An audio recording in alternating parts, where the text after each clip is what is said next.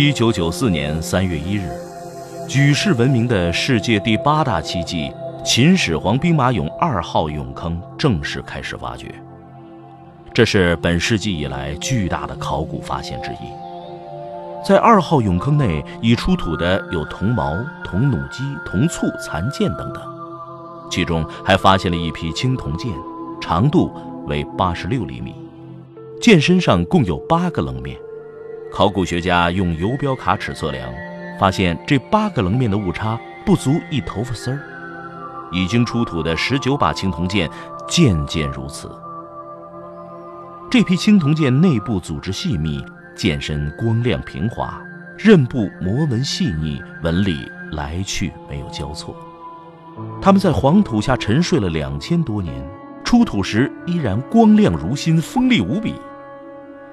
科研人员测试后发现，剑的表面有一层十微米厚的铬盐化物。这一发现立刻轰动了世界，因为这种铬盐氧化处理方法。只是近代才出现的先进工艺，德国在一九三七年，美国在一九五零年先后发明并申请了专利。在清理一号坑的第一个过洞时，考古工作者发现了一把青铜剑被一尊重达一百五十吨的陶俑压弯了，其弯曲的程度超过了四十五度。当人们移开陶俑之后，令人惊诧的奇迹出现了。那又窄又薄的青铜剑，竟然在一瞬间反弹变直，自然恢复。当代冶金学家梦想的形态记忆合金，竟然出现在两千多年前的古代墓葬里。事实上，关于铬盐氧化处理的方法，绝不是秦始皇时代的发明。早在春秋战国时期，中国人就掌握了这一先进的工艺。春秋五霸时期，越王勾践卧薪尝胆。一举击败了吴王夫差，演出了历史上春秋争霸的最后一幕。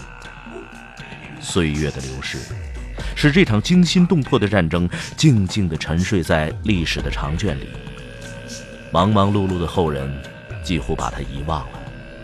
然而，一支考古队的挖掘春秋古墓时，却意外发现了一把沾满泥土的长剑，剑身上有一行篆字：“越王勾践自用剑。”跃入人们眼帘，这一重大考古发现立即轰动了全国。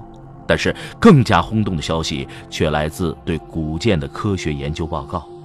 最先引起研究人员注意的是，这柄古剑在地下埋藏了两千多年，为什么没有生锈呢？为什么依然寒光四射、锋利无比呢？通过进一步的研究发现，越王勾践剑。千年不锈的原因在于剑身上被镀了一层含铬的金属。大家知道，铬是一种极耐腐蚀的稀有金属，地球岩石中含铬量很低，提取十分不易。再者，铬还是一种耐高温的金属，它的熔点大约在四千摄氏度。中华文明中曾经有过太多的秘密。谁能想象本世纪五十年代的科学发明竟然会出现在公元前二百多年以前？又会有谁能想象秦始皇的士兵手里挥舞的长剑竟然是现代科学尚未发明的杰作？问题是，在发现以后，我们用什么态度来解释这种超常规的科技早熟现象？我们真不希望看到有些人用“偶然”这个词来解释。它应该是有一个更加具体的说明。假如以上的事实是真实的话，那么我们就会问：他们的技术渊源是什么呢？